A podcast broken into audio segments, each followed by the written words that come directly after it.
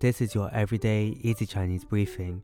大家好，我是林老师, and in under 5 minutes every weekday, you'll learn a new word and how to use this word correctly in phrases and sentences.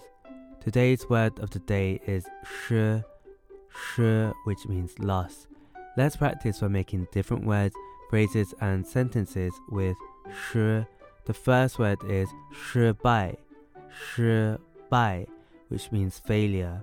A way of using it in a sentence is 他的计划最终以失败告终。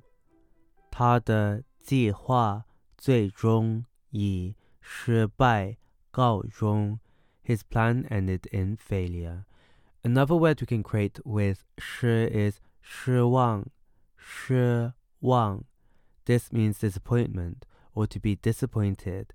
Let's look at each character of this word. 失 means loss and 望 means hope. A way of using it in a sentence is 他对他的表现感到非常失望。他对他的表现感到非常失望。She is very disappointed with his performance. Finally, we can create the word 失业,失业 which means unemployed. The Ye here means occupation.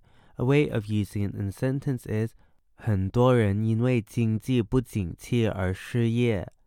很多人因为经济不景气而失业。Many people are unemployed due to the economic downturn. Today we looked at the word 失 which means loss and we created other words using it. These are 失败 failure 失望 disappointed, and 失业 unemployed. To see this podcast transcript, please head over to the forum section of our website www.everydayeasychinese.com where you can find even more free Chinese language resources. See you again soon for more practice.